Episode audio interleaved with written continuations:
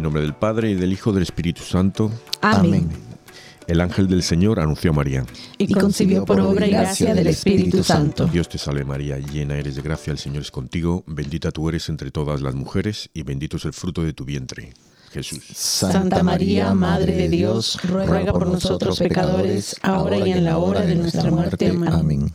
He aquí la esclava del Señor. Hágase en mí según tu palabra. Dios te salve María, llena eres de gracia, el Señor es contigo.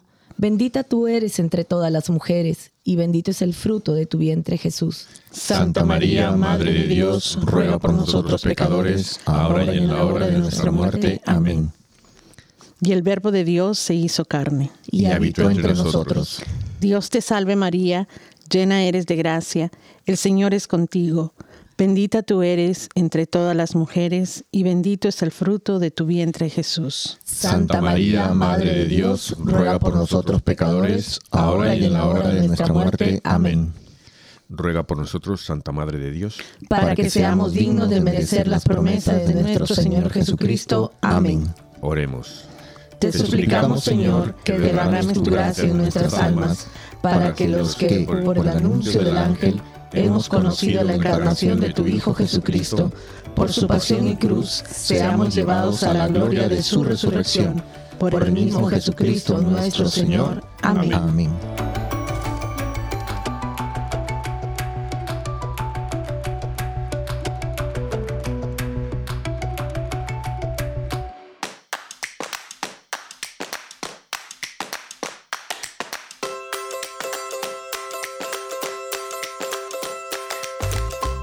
Bienvenidos todos a Arrepentidos, Conversos, Testigos, un programa católico sobre Pedros, Berejizos, Flananios, Rogatas, Restitutas y otros pecadores empedernidos. Bienvenidos eh, hoy.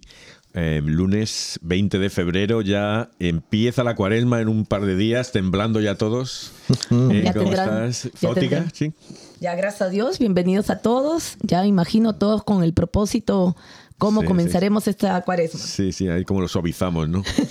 y tú, María Antonina, ¿qué tal? Muchos saludos a todos, qué bueno que están con nosotros este lunes y bueno, sí, damos marcha a la cuaresma. Y tú, Nemesio, mejor que Nenesio. aquí vamos, aquí vamos. ¿Cómo están todos? Ah, bendecido. contento, contento. Y aquí Aquilino, un servidor. Y otra vez, bienvenidos a todos los 3 mil millones 100 101, 101 ya. Hemos tenido uno más este Radio Querigma, en Facebook, en vamos, y en todos los podcasts que hay habidos y por haber. Y, nada, oye, eh, Zótica, ¿a quién honramos hoy? ¿Qué santos? Hoy día tenemos a los santos San Eleuterio de Tournal, San Euquerio de Orleans, San León de Catania, San Serapio de Alejandría, San Tiranion, Beata Julia Rotzinska, pues muy bien, que intercedan por nosotros. Amén. Y felicidades a todos los eleuterios, euquerios, serapiones, todos ahí. Y serapiones. Tiranions. Sí, sí, sí. Los tiraniones. Tiraniones. sí, el papá de mi sobrina se llama Eleuterio. Eleuterio, ah. sí. Saludos para él hasta Perú. Aunque no creo que escuche porque es medio evangélico, pero... Sí. Bueno, hay que convertirle, hay que convertirle aquí. Oye, y María Antonina, ¿quién vamos a quién reflexionar? ¿Sobre quién? Sobre los hermanos Francisco y Jacinta Marto, los niños de Fátima, junto con la hermana Lucía, quien era su prima. Muy bien, dos, dos, mis dos héroes. Desde el año pasado que hicimos el programa sobre Fátima, este, que eran los 100 programas que tenemos, sí. 100. Un programa grande. Dentro de poco van a ser los 150, dentro de poquitas semanas. Y pues esos son mis héroes, mis superhéroes, estos dos niños. Estos, tengo un amor y un cariño que me han vuelto a la, a la, a la niñez. Bueno, y saludos especiales a todos los que se llamen Francisco, Jacinta, todas las Paquitas, los Jacintitos, los Eleuterios, los Serapiones, ¿no? Y todos los que nos siguen en las redes sociales, en especial a Jacinto Ruiz de Guadalajara, a Reina Jacinto de Ciudad de México, a Jacinto Bravo de Middletown en el estado de Nueva York, a Francisco Ángeles de Trascalilla, a Francisco Hernández de Arandas de, en Jalisco y a todos un abrazo y un besazo y muy bien. Sí, yo aprovecho ya que son Paquitos aquí, quiero mandar un, a Eduardo Paquito Inofuentes eh, Perú, muy, muy católico. Un gran abrazo para él, mi hermano. Sí, y un amigo que tengo ahí, que le tengo mucho cariño, Francisco, ahí, Paquito, que vive ahí en, en- cerca de Roma, en el Ciudad del Vaticano. A ese también. Bendiciones, Aunque- abrazos aunque para por Sa- Bendiciones para todos. Saludos a todos los Eh, eh, franciscos. ese va por San Francisco de Asís, pero también es Francisco. Ah, Muy bueno. En mi- cuando era pequeño estaba en párvulos y maternales. eh, mi primer amigo del colegio era, o sea, pre- preschool, ¿no? Era Paquito, su nombre era Paquito. ¿no? Entonces yo, eh, siempre que jugaba yo, mi nombre era Paquito. Yo, yo me Ah. llamo Paquito. Y, tal. Y- Le y robaba el nombre al amigo. ¿eh? Entonces le llevo. Entonces cuando conozco a un Francisco, no es Paquito. Para mí el Papa Francisco no es el Papa Paquito, porque es el nombre de amistad. Para mí significa la, la- la amistad. Pues Paquitos, felicidades.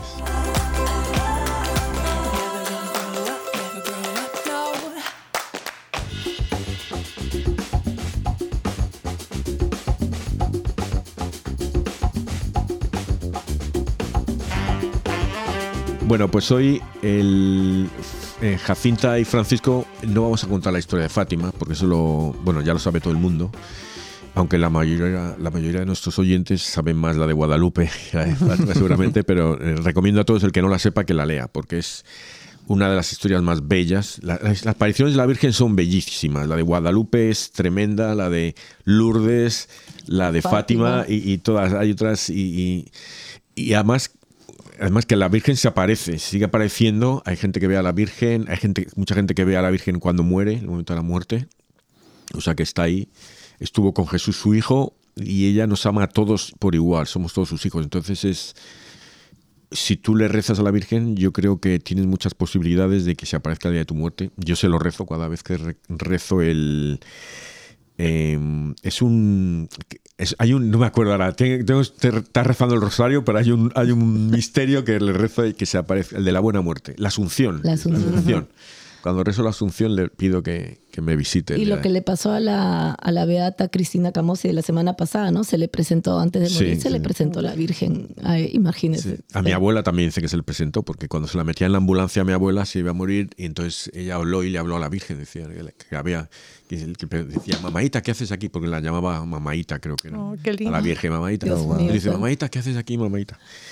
Y me contaron la- una idea también de que, eh, creo que la he contado aquí, llevaban ahí en el Groto de Lourdes que hay aquí cerca, el, mandaban a, llevaban a uno de la, archi- la archidiócesis de Baltimore, a un sacerdote ya ma- muy mayor, le llevaban en ambulancia a- al hospital.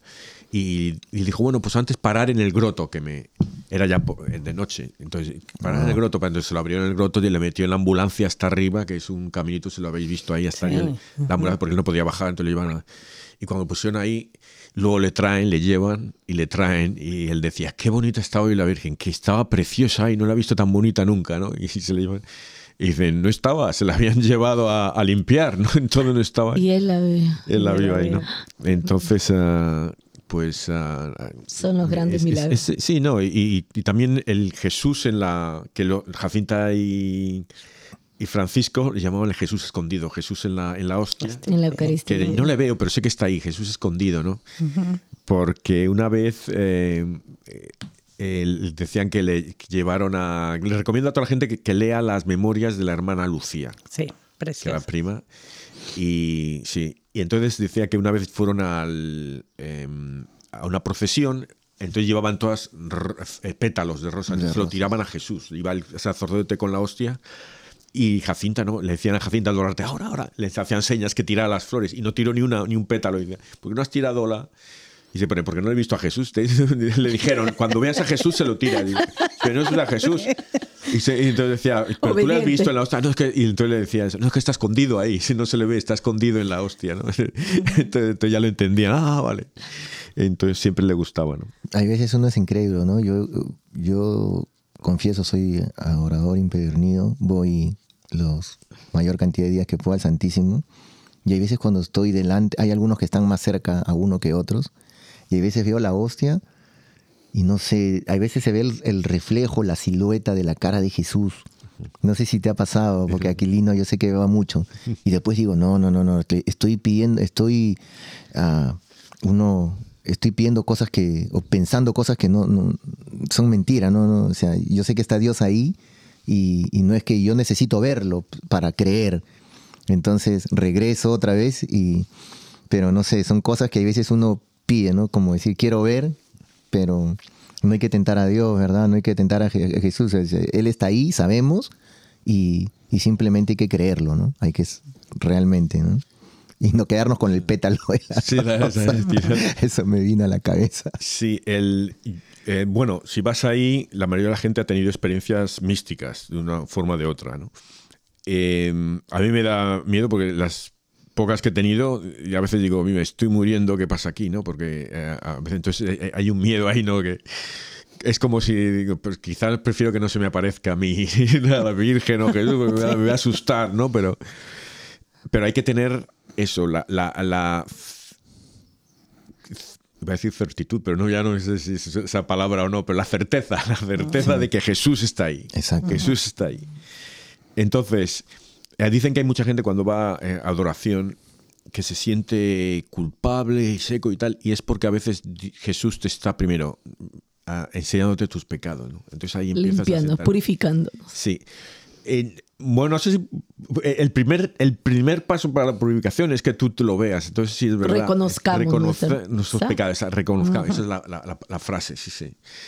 Y entonces ahí, pero es lo que dices tú, Nemesio, que, que a veces también hay dudas, que esperamos que pasen los milagros ahí para, para que, si no, nos vemos un trocito ahí de, yo qué sé, una galleta ahí puesta, ¿no?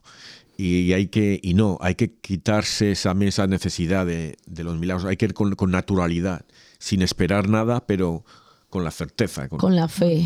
Es que hay tantas cosas que pasan, ¿verdad? Yo me acuerdo hace muchos años cuando empecé, eh, a veces yo me gustaba sentarme en la última banca porque a veces estaba solito en la iglesia y escuchaba el, ustedes saben, la mayoría de las iglesias suena un ruido, la madera, o escuchas voces. El aire acondicionado. Sí, y entonces eh, hay sonidos y uno estaba rezando y digo, se pasa algo, yo salgo corriendo.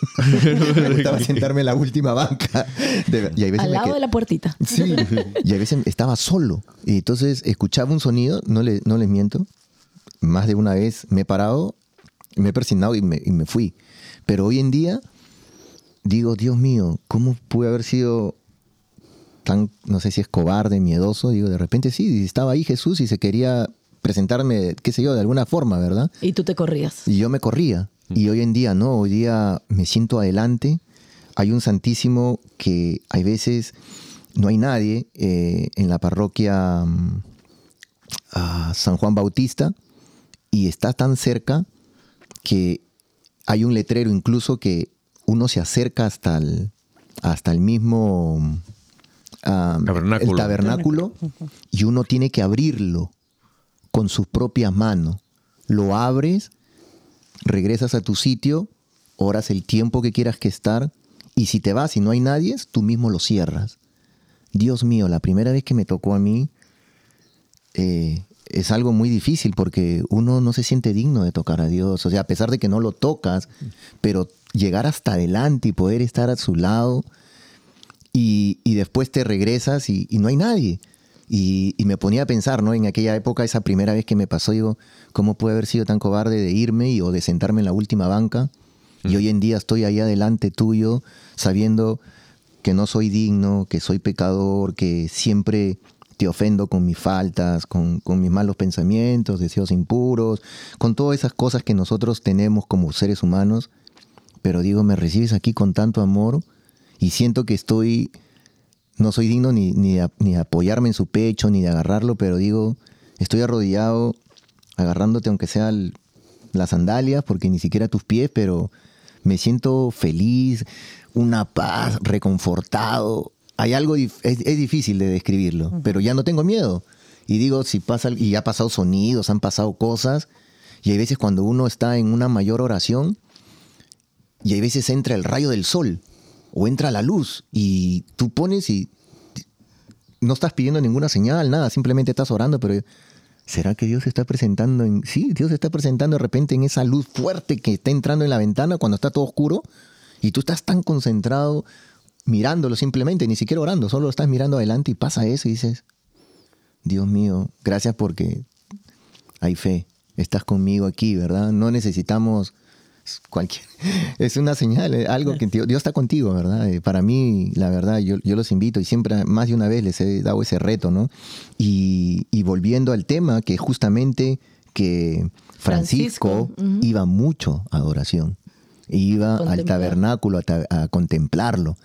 No recemos, no hay necesidad de dar mil padres nuestros. Siéntate ahí y no digas nada. Y solo míralo. Estar, ¿verdad?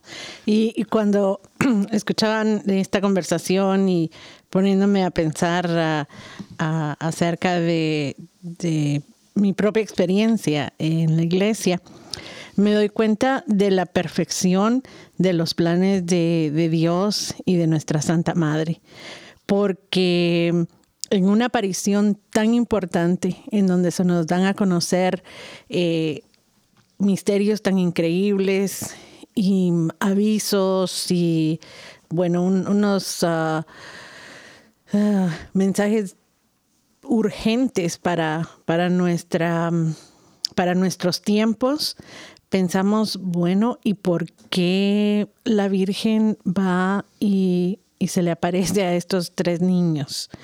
Eh, una de las primeras cosas que la Santa Madre les, ah, les indica es que tienen que aprender a leer. O sea que estamos hablando de niños bastante pequeños, sin ninguna instrucción, y les, les urge que tienen que aprender a leer. Entonces podemos ponernos a pensar de que estamos hablando de niños eh, de una inocencia, de una claridad de mente y corazón tan grande para poder aceptar sin tantos rodeos todos estos misterios y, este mensaje tan increíblemente grande. Porque si se nos aparece a uno de, nosotros, primero hubiéramos tenido miedo, luego hubiéramos dudado si de veras este es el mensaje del cielo, y luego hubiéramos cuestionado cosas que no hubieran tenido importancia en absoluto. Eh, pero cuando ah, nuestro hermano nos, ah, nos estaba hablando y nos estaba exhortando a que leamos o escuchemos las memorias de la hermana Lucía, es muy importante porque ella naturalmente tiene una memoria increíble ya como adulta cuando ella empieza a recordar la relación con sus primos, Em, y empieza a describir la naturaleza de estos niños, de su inocencia, de su corazón puro, eh, de, de, todo lo que los hacía niños, de las cosas que ellos hacían previo y durante y después de las apariciones, podemos ver que ah, es que tenemos que vaciar nuestro corazón y nuestra mente para aceptar los regalos tan grandes de, de Dios y poder realmente responder como, como se debe. Estos niños eh, realmente creen en todo su ser, con todas sus fuerzas, en el amor de Dios a través de nuestra madre y qué es lo que están llamados a hacer. Y es el, el amar a Jesús y el pedir por la conversión de los pecadores a través de sacrificios, de oraciones, de una vida digna, sabiendo de que el final de sus días venía ya tan pronto. Y en algunos de los datos que daba la hermana Lucía, no acerca de cómo ellos entienden eh, esto de Jesús escondido en, la, Eucaristía, o, o el infierno, o lo que tengo que hacer para convertir a los pecadores, la tristeza que ellos saben que existe en el corazón de María y de Jesús por todos los pecados, eh, la falta de amor de, la humanidad hacia Dios, eh, en, los, gestos tan típicos de los niños, eh, hermanos, tienen que leerla, tienen que informarse más, porque de verdad que eh, es ah, la exhortación más grande a, volvernos como niños, porque aquí podemos seguir hablando y hablando y hablando hasta que se nos acabe el tiempo, pero es de volver ahí para aceptar y, y, entender de la manera que tenemos que entender. Y en lo que decías, aparte que ellos aceptaron en su niñez y todo lo que pasaron, no fue nada fácil para ellos. Fueron maltratados, los encerraron en la cárcel, sus mismos padres no creían en ellos, su misma familia no creía en ellos. O sea, no tuvieron nada fácil con todas las grandes apariciones que tuvo de la Virgen, pero a ellos fiel a, su, a lo que ellos creían y a lo que la Virgen les había dicho, ¿verdad? Jesús nos dijo, ¿no? Sean como niños para que puedan entrar al, al- Reino. al reino. Y, y esa inocencia, yo justo le escribía para no olvidarme, lo- lo resalto y lo que dijo María Antonina, hay que tener esa inocencia, esa inocencia de niños, ¿verdad? Muchas veces nosotros pedimos, pedimos, pero queremos ver, no, no, no, no hay que hacerlo. Y ellos, y nos enseñaron, ellos como niños en su inocencia, incluso hasta Francisco decía, ¿para qué voy a aprender a leer si ya me voy a morir? Porque ya sabía, ¿verdad? Y, y lo decía sin miedo. Lo O sea, decía, sí. lo- no no lo decía por no ir a leer, No. ir a la escuela, no, no iba. Se lo decía por quedarse en adoración. En adoración. A ver a. Jesús. Exactamente. Eh, a, a mí, viendo Fátima como la aparición en general, todo el universo que es la aparición de Fátima, eso es, ah, es tremendo porque, por un lado, lo que decís, que, que nos da el ejemplo de cómo ser como niños, cómo, cómo, cómo creer, cómo amar a, a Jesús, a, a Dios.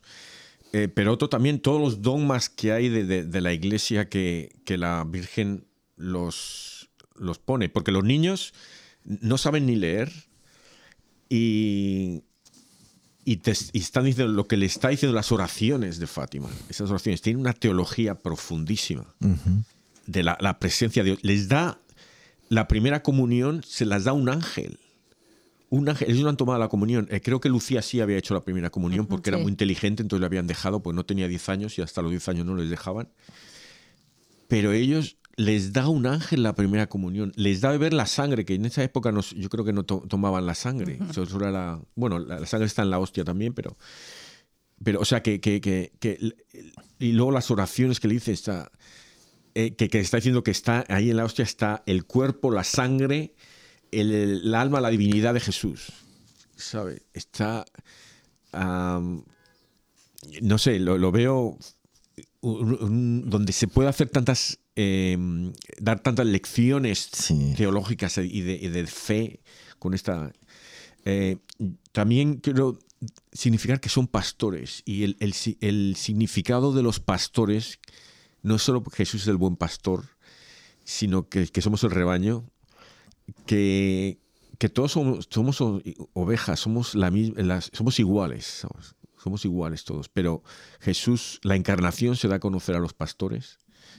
Eh, Santa Bernardita en, en Lourdes, una pastorcilla también. eh, o sea, la importancia de- del humilde, del más humilde, el, el que no se podía entrar cuando los judíos en el templo no pueden entrar, porque claro, estaban tan sucios que no, no se les permitía entrar al templo. Eh, o sea, cómo Jesús va al, al, al- El más humilde. al humilde, exactamente. al- Y, lo- y no- y lo, que les- lo, que, lo que la Virgen les dice, ¿no? Que mi hijo está ofendido y les muestra el infierno. Eh, que es algo que, o sea, si nosotros no tendríamos esa visión del infierno, eh, yo, escuché alguna vez decir a algún sacerdote y, el infierno va a ser el fuego, eh, llamas insoportables y también vas a estar en esos animales que uno más asco tiene, ahí vas a estar con esos, con esos animales. Y la verdad digo, Dios mío, no quisiera estar ni un segundo, ni un minuto, pero por eso yo les invito a que se confiesen. Yo me confieso cada tres semanas para estar el menor tiempo posible en el purgatorio, la verdad. Pero eh, es, es algo que el- les, les da esta enseñanza a ellos para que nos digan, ¿verdad? Y cuál es lo que ellos nos, nos tratan de decir, que tenemos que orar por todas aquellas personas que estamos ofendiendo a Dios día tras día. Y les muestra el infierno, que recen el rosario, y también para esas almas que ya están, eh, eh, est- están esperando esa, esa misericordia de Dios, ¿verdad? Nosotros no, no estamos, ah, como San Juan Bosco, que también esa visión que tuvo del infierno y que los pecados más grandes que llevan son los que mayormente muchas veces eh, se cometen en el, en el mundo entero, ¿no? La carne, el, aquellas, aquellas cosas que uno, el, el ofender, el matar, pero no solamente con, con armas, sino con la palabra. O sea, tenemos que estar eh, realmente conscientes de que aquí solamente estamos de paso en este mundo, no vamos a vivir más de 100 años y que lo que nosotros buscamos es la vida eterna. Al final es eso el, lo que nosotros, la Iglesia Católica, eh, nos da eh, esa enseñanza para vivir felices con Dios. Y es una, una, de las cosas que ella se preguntaba, Jacinta se preguntaba, era, le preguntaba mucho a Lucía, pero ¿y el cielo es eterno? Eh, ¿Cuánto dura? ¿Y el infierno todo es eterno? Entonces la gente ya no sale del infierno, no se quema, no se vuelven cenizas, cosas así. Y, Como todo niño preguntó, ¿no? exactamente. Y es, ah, yo, creo, eh, y esto eh, son, creo que es una de las conversaciones, no diría inútiles, pero que no, no, vamos a encontrar respuesta por mucho que hablemos, a no ser de que venga aquí un ángel y nos conteste. Pero recuerda que Dios creó el tiempo, o sea, que Dios vive fuera del tiempo. El, entonces, el ir al cielo, digo que significa que, es, es, eterno porque vive sin tiempo. Entonces, no, no, hay, no, hay, no, hay, no hay fin. es eterno porque estás fuera del tiempo. Nosotros hoy día estamos en el año 2023, pero para Dios mil años es un día. Imagínense. O sea, tenemos el segundo día de vida. exactamente. Es, es, lo que yo digo. Mira, un, una milésima de segundo a un trillón de años es más es menos que un trillón de años a la eternidad. O sea, eh, es, es, pero es más, es más, es más, es muchísimo más que un trillón de años a la eternidad. Imagínense. O sea, que, que, que eso, que, y por eso yo creo también en la, la bilocalización, ¿no? Que entonces porque que Jesús puede aparecerse a tres personas a la vez y tal, porque controla, está fuera del tiempo, está fuera del espacio, o sea que la materia no le controla, ¿sabes? O sea, no sé, esa conversación creo que no tiene, final ni nada. Había un, padre que cuando explicaba um, la naturaleza de Dios, él decía, yo puedo decirles mil cosas, pero para que más o menos sus pequeñas mentes ah, sepan eh, de, qué estamos hablando, es que, Dios es lo diferente. Entonces, cuando tratamos de concebir, concebir a Dios dentro de nuestros límites ah, ah, humanos, no, no, no, no, no, no hay manera de poder entenderlo. Sí sabemos que Dios es lo diferente, ¿no? Es lo, que es distinto a nosotros y por eso es omnipotente, hay todopoderoso. Hay una persona, perdona, hay una persona, creo que no es católica, pero es un cristiano, entonces él habla con científicos, entonces lo explica muy bien, yo no sé, pero explica muy bien que dice que hay, un, hay una trinidad de es, eh, tiempo, materia y espacio.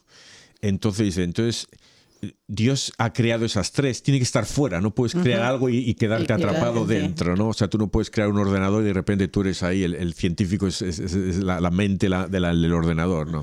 Está fuera, ¿no?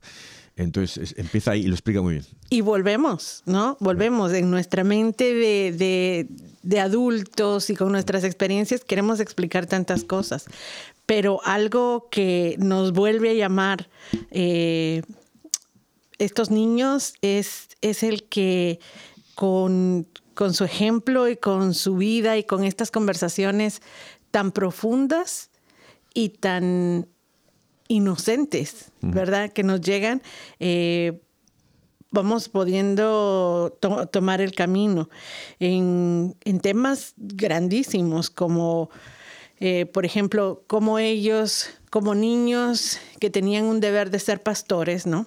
y, dentro de familias muy católicas, eh, sus padres les, habían dicho que tenían que rezar el rosario en un momento cuando estuvieran en el campo. Entonces, como a ellos les fascinaba eh, estar pues jugando como cualquier niño. Entonces lo que hacían era así una ah, algo breve, eh, su, su ¿verdad? La manera de que ellos lo rezaban para que les diera más tiempo. Entonces, en vez de, rezar toda, todas las oraciones, solo decían Ave María, Ave María, Ave María, y luego Padre Nuestro, y bueno, ya habían rezado el rosario. Y a mí me pareció tan chistoso esto, porque pues en la lógica de los niños, pues ya estamos rezando. Pero como nosotros, cuando nos conviene, también tenemos estas ideas, ¿verdad? Ah, bueno, bueno, a mí me fascina, tengo este vicio, tengo esta falta, pero voy a tratar de eh, compensarlo con este otro comportamiento. Y entonces ya queda cancelado, ya, ya yo soy buena persona. o que nos justificamos tanto, ¿verdad? Dentro de la naturaleza humana. Eso pasa. Y luego cómo ellos aprenden no solamente a rezar, sino por qué el sentido de rezar en toda conciencia, con tiempo, de la manera que se debe. Porque al fin y al cabo es, es un regalo que nos damos, y especialmente en, esta sociedad, en donde podemos parar un poco, donde podemos centrarnos y volver a lo básico. Entonces es, es un regalo de Dios bien grande el poder eh, entender por qué. Y luego ah, también el otro tema que a mí me impactó muchísimo es el del sufrimiento y los sacrificios. Y lo hemos hablado mucho aquí, nuestros santos de los que hemos aprendido cuántas veces, ¿verdad?, tenían eh, eh, martirios y, y, sacrificios increíblemente grandes. Y estos niños empezaron eh, primero a, darle su comida, su merienda a, sus ovejas, ¿verdad? Para aguantar hambre, ayunar y, poder eh, ofrecer bueno, este primero sacrificio. empezaron para, para controlarlas, porque así las ovejas no se escapaban, sabían que les iba a dar de comer. pero les daban un poquito y luego todo, ¿no? Y luego empezaron a darle eh, su comida a otros niños del área que, que no tenían nada que comer. pero compensaban no solamente su hambre, sino que también tenían oportunidad de sacrificio comiendo bellotas y otras cosas del campo que, er, que les parecían amargas y pues no, eran, no eran buenas. No apetecibles. Exacto. Y entonces eh, eh, el ejemplo de que muchas veces pensamos, bueno, estas personas, ellos eran santos, ellos eran esto, pero con pequeñitas, eh, bueno, no, no tan pequeñitas, porque comer algo desagradable no es de no todo el día, a veces no vivían todo el día. Acuérdate también que ellos se ponían eh, físicamente, también se martirizaban con esa soga que, se, que se pusieron y que la Virgen le dijo en la noche, se les presentó un día y le dijo, Sótica, no, no, no, dice que se, les presentó y le dijo, ellos lo usaban en, la, en el día y en la noche, y se les presentó y le dijo que solamente lo usaran en el día y los tres andaban que no durmiesen con que eso. no durmiesen con eso, imagínense. Entonces todos estos temas de, de los que podemos aprender de tantas maneras, de una manera simple de estos niños. Y cuando ya Francisco estaba por, uh, por por morir y, le pregunta a Lucía si, si él sufría y él le dice bastante, pero como un niño le dice, no me importa, eh, sufro para consolar a nuestro Señor y en breve iré al cielo.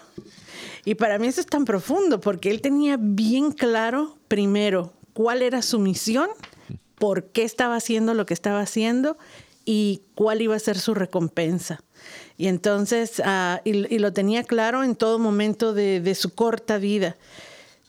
Si pudiéramos nosotros también ser como niños y que no se nos olvidara eh, eh, por qué estamos tratando de, vivir de una manera y creer lo que creemos. Porque primero Dios, en breve iremos al cielo.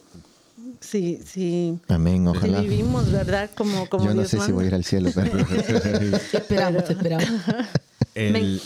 me, encanta la parte cuando Jacinta también ella ve la necesidad de, rezar por el, por el Santo Padre. Mm. Ella dice que se le apareció el padre que ha visto una, una que había visto una casa muy grande y lo veía arrodillado con el rostro entre las manos y lloraba mucho y afuera había mucha gente que, lo, que algunos tiraban piedras, otros gritaban. O sea, esa visión que tuvo ella y ella pedía mucha oración por el Santo Padre. No, ahí estuvo muy, o sea, el corazón tan como dice María Antonina, tan pequeño de tan corta edad, pero una gran enseñanza que, que nos dejó esas, todo lo que hacían ellos por, eh, multiplicaban sus mortificaciones para, para su, todo su sufrimiento sea para la conversión de los pecadores, ¿verdad?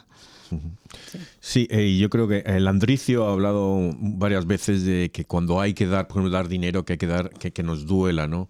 Y creo que es una de las enseñanzas, como ellos dan pasan hambre, dan el alimento a los niños, pero ellos pasan hambre, ¿no? A veces yo si le doy algo al, a un pobre de comer, yo me compro otra cosa para comer. O sea, yo no, Entonces, eh, ahí el, el, ejemplo es dar que, eh, que duela un poquito lo que... Y vamos, creo que aquí se pasaban esto de, de, de ejemplo de tan bueno que, que, daban, ¿no? Y, pero otra vez, no tenemos tiempo para, para hablar de estos niños que, que, vamos, podríamos hablar como dos años de ellos. Yo cuando era pequeño me acuerdo cuando, porque no sabía la historia, sabía quiénes eran y sabía que dos de los tres niños de Fátima habían muerto pequeñitos. Y yo decía, "Jo, pues vaya, si se te aparece la Virgen y te muere, qué gracia, ¿no?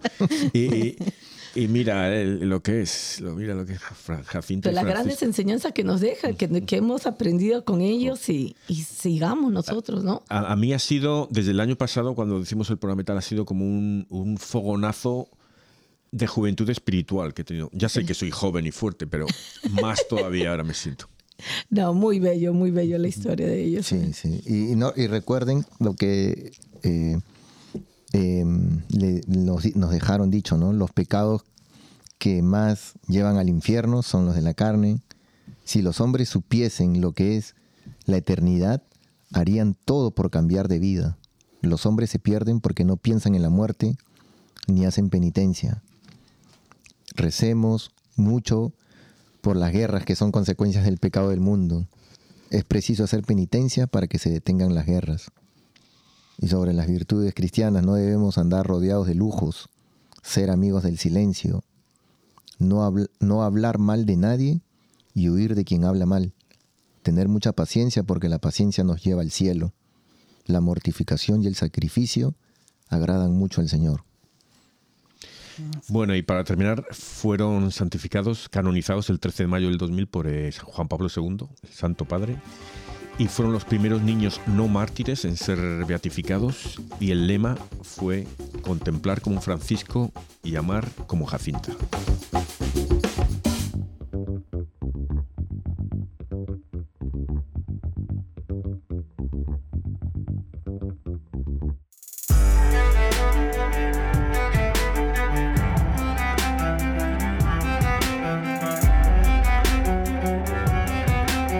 Lectura del libro de Siracides. Toda sabiduría proviene del Señor, y está con Él eternamente. ¿Quién puede contar las arenas de la playa, las gotas de la lluvia o los días de los siglos? ¿Quién puede explorar la altura del cielo, la extensión de la tierra y la profundidad de los abismos? Antes que cualquier otra cosa fue creada la sabiduría y la luz de la inteligencia desde la eternidad. ¿A quién se le ha revelado la fuente de la sabiduría? ¿Quién ha conocido sus recursos inagotables?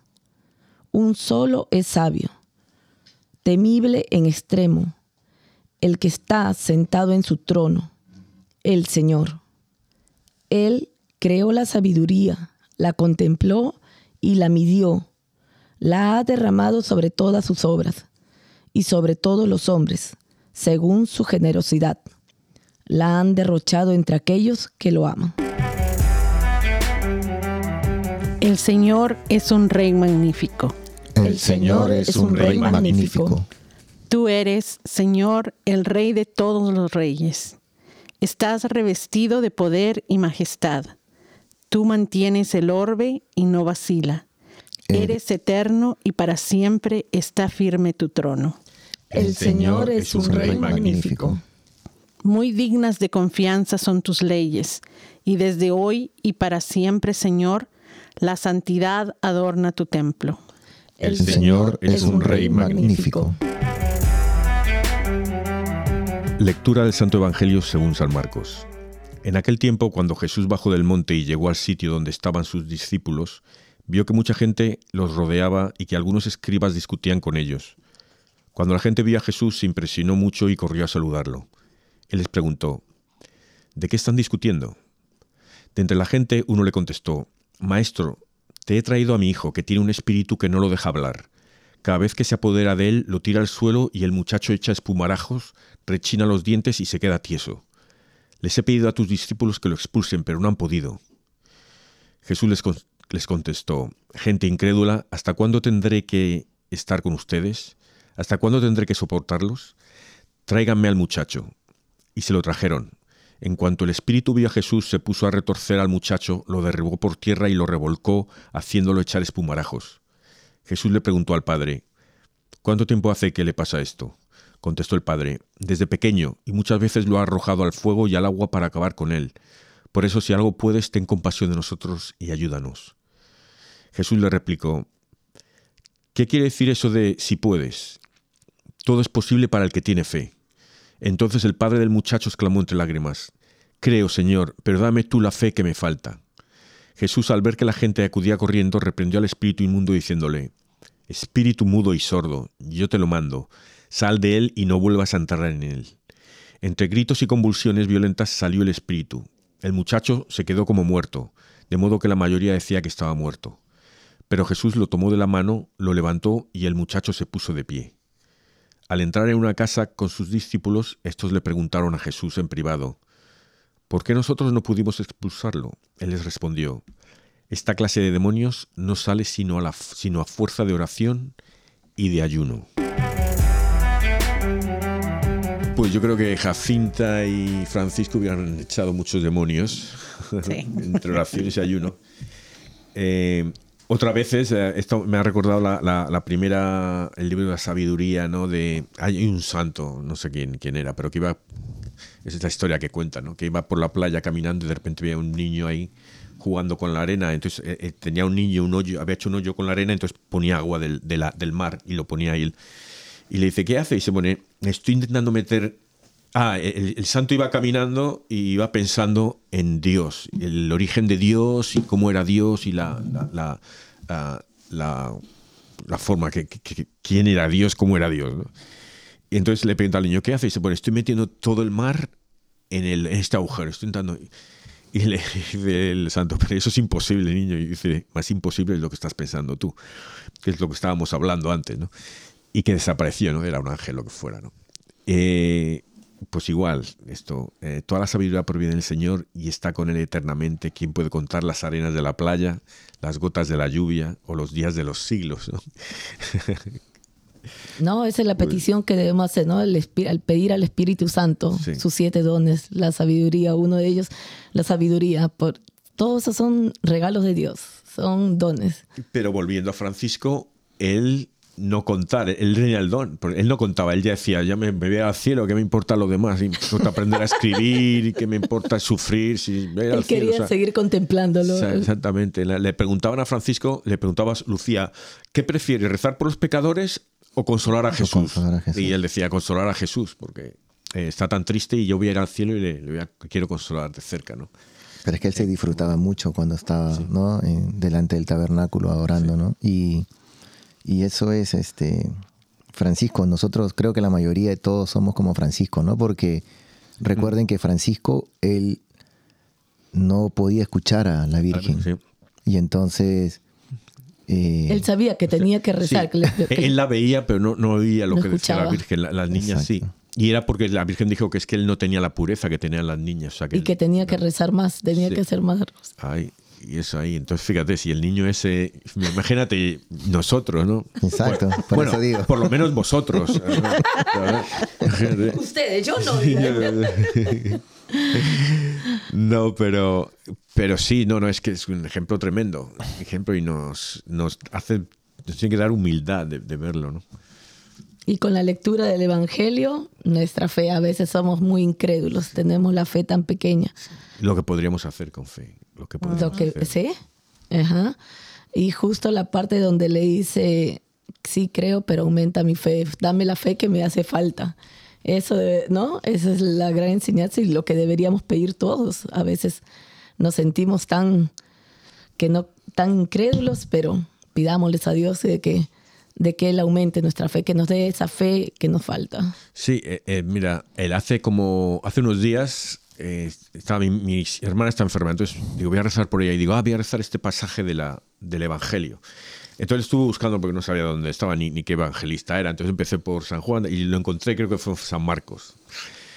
Y entonces lo recé, ¿no? Y volví a rezar para la cura. Era una de las curaciones de Jesús, ¿no? Para mi hermana, ¿no? Y al día siguiente voy a misa y ese era el Evangelio. Era ese trocito. Digo, qué casualidad, ¿no? Y para mí esto, esto es... tengo que tener fe de que esto es que Jesús me está respondiendo, ¿no? Que me va a curar, ¿no? Así, así es. Es así, simplemente. pero a veces eh, que, esperamos que no, que se nos aparezca la Virgen y no lo diga, sí, que sí. Que tal. Eh, es curioso, una, de las cosas, yo le digo, la gente que, porque todos rezamos por alguien que se sane, todos tenemos a alguien más o menos cercano. Bueno, yo empecé este año, que ahora acabo, cuando empecé la, en las, eh, la Pascua pasada, em, digo, he rezado un año un, un rosario de la salud, de sanación. Entonces, rezo cinco misterios de sanaciones que ha hecho Jesús y empecé por cinco personas, uno para cada persona. ¿no? Bueno, ahora son, hay como 30 ya, de la gente que va, tengo ya, ya, ya no sé ni qué decir porque todo el nombre se me olvidan ya y tal. Y, y o sea, que todos tenemos a alguien. Eh, cuando estos, los niños de Fátima iban ahí, la gente les decía, ay, reza por Benito, reza por Fulanito. Y ellos rezaban y a veces seguían rezando y al año venía la persona, a los dos años, ah, gracias por haber rezado porque se me ha cumplido. Y ellos los niños ni sabían porque la persona les vino y ya se acordaban de, ah, el soldado, mi soldado, era su soldado, mi soldado, voy a rezar por mi soldado, ¿no? Porque un soldado de él había venido y que la mujer estaba enferma, que le mandaban a la guerra, que por favor que intercediese y, la madre les, o que curase a la mujer o que él no tuviese que ir a la guerra y se pudiera quedar cuidándola. Bueno, pues por supuesto, él se puso enfermo, no le mandaban a la guerra, la mujer curó también. ¿no?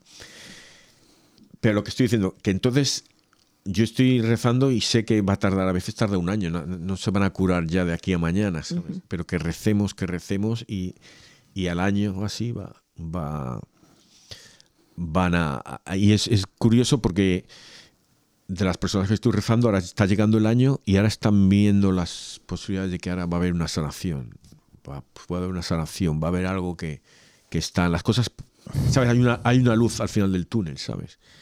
Y... Hay casos difíciles, ¿no? Eh, eh, lo que pasa es que Jesús nos prueba la, la, fe que tenemos, ¿no? O sea, no es que nos pruebe, sino no, hay, que, hay que ser exactamente, hay que estar ahí no constantes, no incrédulos. Eh, un, un, sacerdote contaba la historia de, un, de una señora que su esposo no la dejaba ir a misa, no sé si ya le he contado. Eh, y ella se escapó, literalmente, entre comillas, digo escapar, iba a comprar en el mercado a escondidas todos los días y se iba a la misa de 7 de la mañana, escuchaba la misa y de ahí se iba a hacer su mercado y regresaba. Pero siempre iba y oraba porque el marido era borracho, discutían mucho y pedía por su conversión. Después de 13 años hubo el cambio y el esposo se arrepiente, le pide perdón a esta señora ahora van juntos a misa y la señora nunca dejó orar ni un día por la conversión de su esposo. Entonces, el milagro puede venir al día siguiente. ¿Al año? ¿A los 13 años? O a los 13 años, pero va a venir. Simplemente no dejemos de orar nunca. ¿no? Voy a decir a mi mujer que rece 13 años más. no, y muchos de esos casos lo hemos visto en la catequesis familiar. Siempre llegaban madres o mujeres solas y a los pocos años se presentan los esposos, que es una gran bendición para la catequesis, ¿verdad? Mira la, semana pasada con Cristina Camozzi, eh, también, como, o sea, todo lo que pasó. Conversión, ¿no? La conversión de los pecadores, ahí, a rezar por eso. Pero eh, es, muy fácil hablar de, tener fe, ¿no? De tener fe. Eh, hay que hacer musculito, lo que decías, Nemesio, que es oración, pero también en los trabajos de misericordia, yo creo. Si haces trabajos de misericordia, Dios poquito a poco te los va a poner enfrente y si no te vas a dar cuenta y los vas a hacer ya por, por instinto, ¿sabes? Y, y eso es una cosa que, eh, o sea, estas cosas que, las enseñanzas de Jesús, cuando las sigues, te van dando fe, porque la fe no es solo decir, creo en Dios y voy a ir a misa, me voy a poner de rodillas a rezar, es hacer lo que Jesús predicaba, el hacer las enseñanzas de Jesús. Y entonces a veces son esas semillitas de mostaza que, que no se te das cuenta, pero las vas dejando caer por aquí y por allá y luego van floreciendo en tu vida, ¿no? Y una de las cosas, esos son los que estos niños hacían, los trabajos de misericordia, de dar la comida, hacer un sacrificio. Eh, que otra cosa que es otro tema es el, sufrimiento, ¿no? Hablabas en el medio de que se ponían la cinta aquí, lo que sea, de sufrir. Lo que ayuda el sufrir a, la fe también. El, el, porque todos estos santos y estas santas, que sobre todo las santas, que Jesús se aparece, que sufren, mueren jóvenes, pasan unas enfermedades y tal. Eh, los niños, eh, Jacinta y Francisco, sufren, ¿Qué, es, ¿Qué es? ¿Por qué? Porque estás eh, haciendo la pasión con Jesús. Estás yendo, jugando junto a Él la vida, ¿sabes? y ahorita que está hablando Aquilino, pues me, pongo a pensar tantos enfermos, no solamente físicamente, sino también espiritualmente, ¿no? Ofrecerle ese sacrificio, ese dolor, esa pena, esa angustia, esa situación difícil a, Jesús, ¿no? Con Él. Y lo que los niños hacían, Jacinta y Francisco, lo hacían para la conversión de los pecadores, para salvar más almas. Ellos mismos decían, ¿no? Si si, si, si nosotros conociéramos lo que es el infierno, no pecaríamos. Le pedí a la Virgen que nos mostrara, que mostrara al pueblo, a la gente, lo que es el infierno para que dejemos de pecar, ¿no? O sea, el amor que ellos sentían para que los demás se salvaran también. Sí, entonces es, esa enfermedad pues siempre trae eh, cosas positivas, ¿no? tengo, mi mamá está pasando una situación muy difícil desde octubre y yo jamás me imaginé predicar a mis hermanos y decirles, ¿no? Hay que ir a misa. Sí, hemos sido católicos, pero pocas veces eh, vamos a misa solo misas de precepto o, ni siquiera nos acercamos a confesarnos. Entonces, Dios también, digo, me está dando esa oportunidad para yo poder hablarles, explicarles, decirles a mi misma mamá. Hoy en día le digo, ofrece esos dolores que tú tienes a Jesús. Jesús, imaginen, jamás vamos a comprender ese dolor, ese sacrificio que, que Él hizo por, por, amor simplemente, ¿no? Y que yo creo que acercándonos más a Él, toda esa situación difíciles que pasemos nosotros, pues ofrecerle. Hay veces, cuántas veces nuestros hijos pasan situaciones difíciles, pero a nosotros nos duele el corazón, como que nos lo desgarraron, siente, yo a veces siento como un tigre cuando te araña y, ese corazón queda todo desangrado, ¿verdad? Y, uno sufre más que nuestro hijo, de nuestro familiar, pero ofrecerlo a Dios, porque a través de eso vamos a encontrar esa paz, Él nos se va a acercar a nosotros, pero nosotros también vamos a darle esa fortaleza a nuestro familiar, a nuestro hijo, a nuestro amigo, ser sensibles al, al dolor, al, a la situación difícil que pasa a nuestro hermano. Hay veces eh, estoy de lo más feliz y bueno, siempre trato yo de estar feliz, ¿verdad? Y, a veces escucho mi, música preferida y de repente entra una llamada y alguien me dice, mira, tengo esta situación, por favor, ora por mí. Y en ese momento, ni siquiera, apenas estaba empezando a escuchar mi música y dejo de, la apago y comienzo a orar por esa persona que me ha pedido este favor y comienzo y de repente se me va el día y, a pesar de mi, de alegría, todas esas cosas que yo siento, pero ya no escucho mi música, o sea, porque digo, hay veces, tengo que ser sensible con el dolor de mi hermano.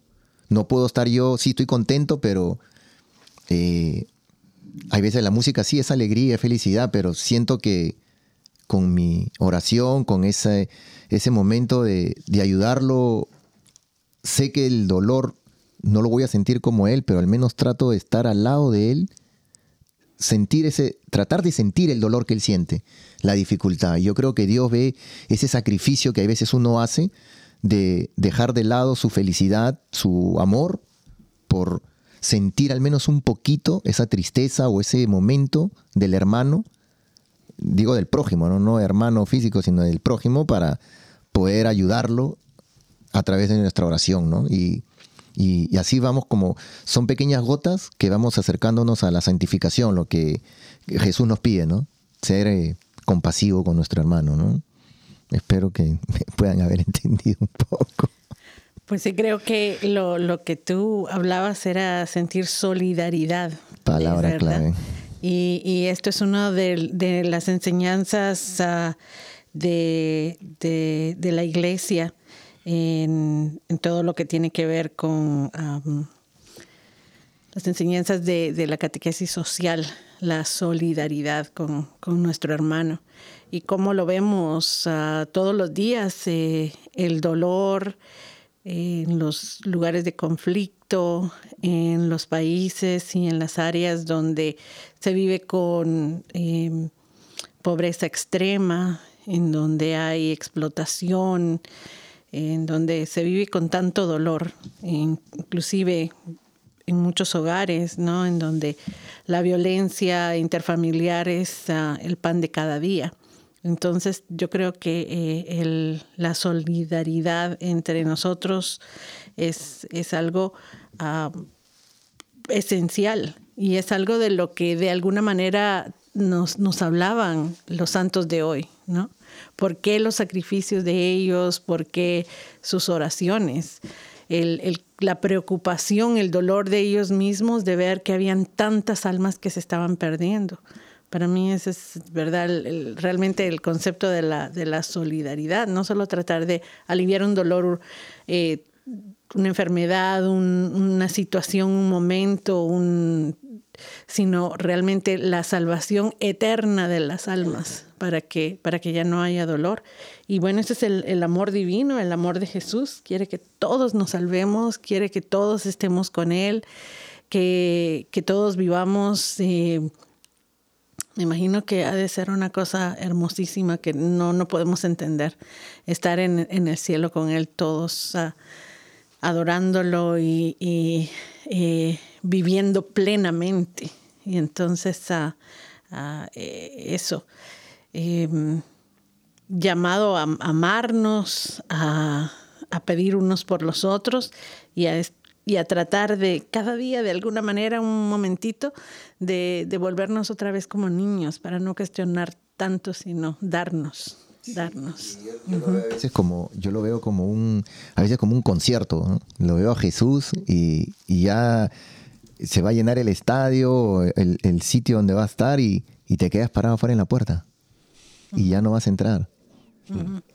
bueno, hay que también, lo, como decía María Antonina, es que Jesús se sufrió su pasión, murió, se encarnó y murió por todos y cada uno de nosotros, no por todos en igual, todos y cada uno de nosotros, por eso Él sufre por cada, por cada pecador que no se convierte.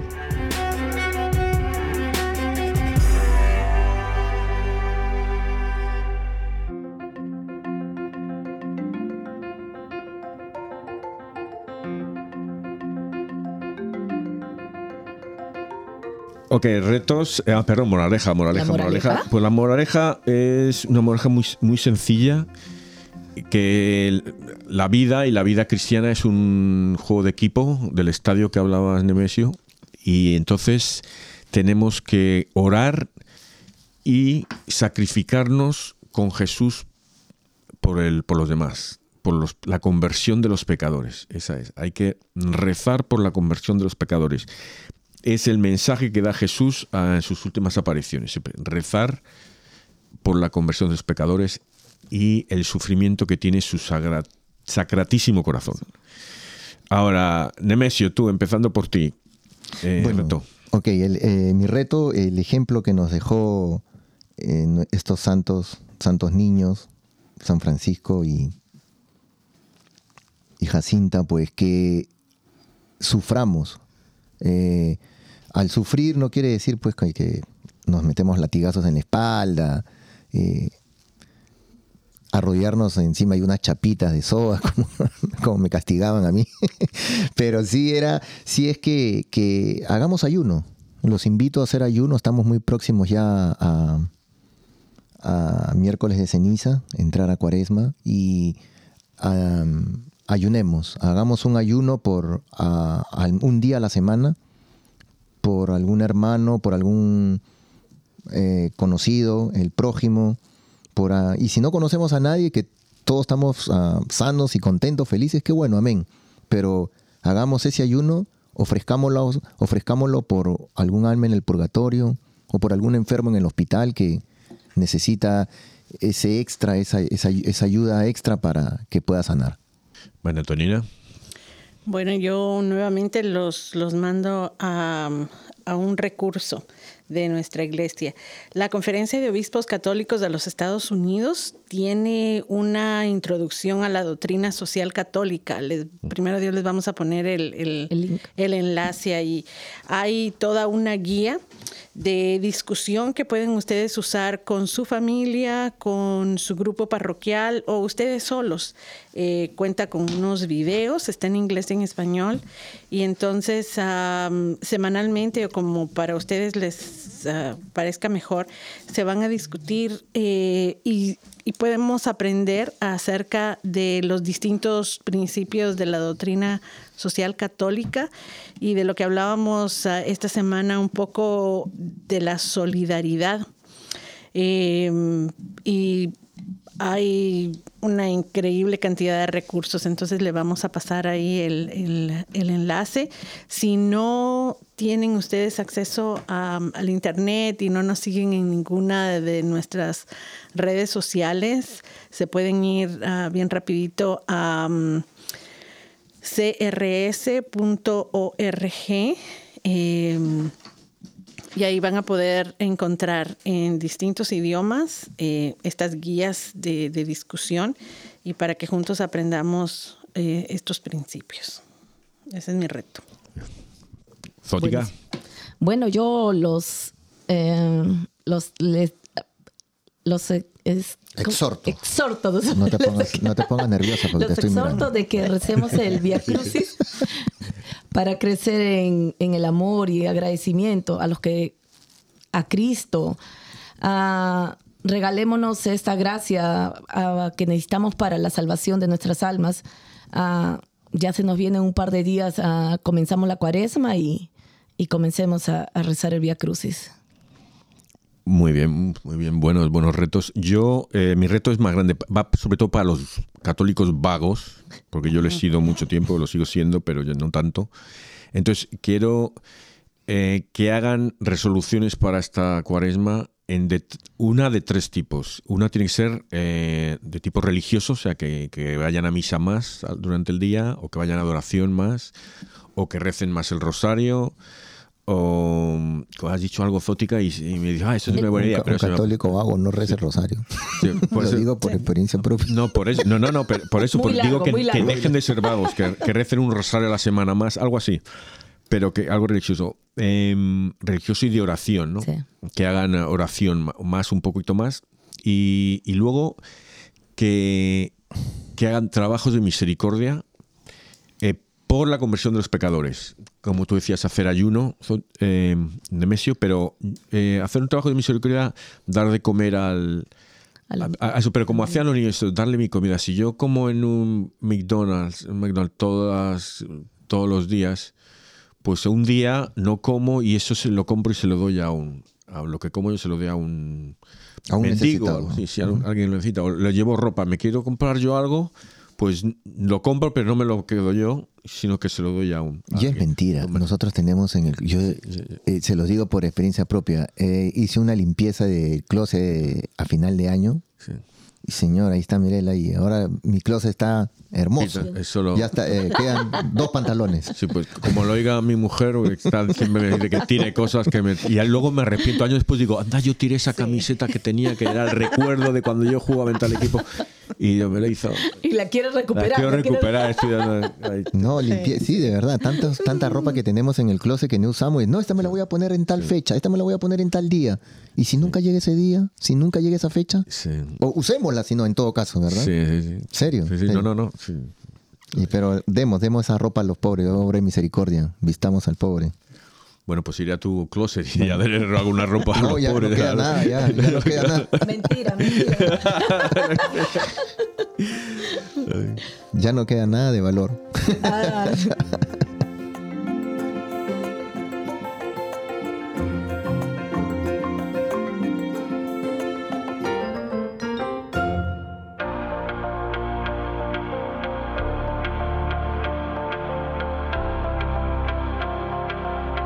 Nuestra Señora de Fátima, dos pastorcitos pobres y simples. Tú, que eligiste a Francisco y a Jacinta para anunciar al mundo los deseos de tu corazón inmaculado, ayúdanos a recibir tu mensaje de conversión para que liberados del pecado podamos vivir una vida nueva. Santo Francisco y Jacinta, ustedes que rezaron intensamente, haced que el momento de la oración diaria sea el corazón de cada día. Ustedes que aunque eran niños, fueron capaces de ofrecer grandes sacrificios a la Virgen María para la salvación de los pecadores. Ayúdenos a no desperdiciar las pequeñas cruces cotidianas, sino a transformarlas en ofrendas preciosas y agradables a Dios para la salvación del mundo. Nuestra Señora de Fátima, por intercesión de los santos pastorcitos Francisco y Jacinta, cuida a todos los niños del mundo, especialmente a los más pobres y abandonados. Haz que también ellos encuentren en tu corazón inmaculado y materno refugio y protección. Santos Francisco y Jacinta, rueguen por nosotros. Padre eterno, yo, te ofrezco la preciosísima sangre de tu divino Hijo Jesús, en unión con las misas celebradas hoy día a través del mundo, por todas las benditas almas del purgatorio. Amén.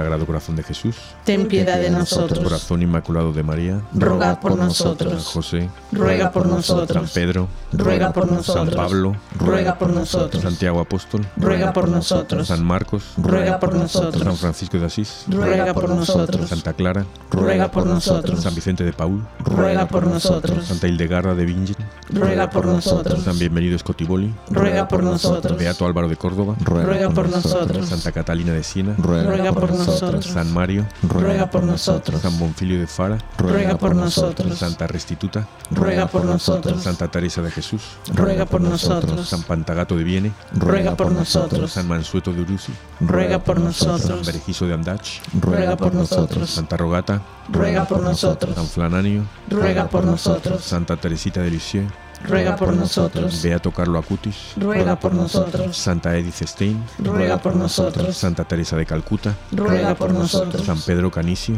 ruega por nosotros. Santa Faustina, ruega por nosotros. San Baro de Egipto, ruega por nosotros. San Lorenzo, ruega por nosotros. Beato Segundo Pollo, ruega por nosotros. San Barón, ruega por nosotros. San Ateo, ruega por nosotros. San Félix, ruega por nosotros. Beata María Antonina Kratoshwil, ruega por nosotros. San Zótico, ruega por nosotros. Beata Nemesia Valle, ruega por nosotros. San Landricio, ruega por nosotros. San Aquilino, ruega por nosotros. San Juan, ruega por nosotros. Ángeles Custodios, rogad por nosotros. Santos Jacinta y Francisco Marto, rogad por nosotros. En el nombre del Padre, y del Hijo, y del Espíritu Santo.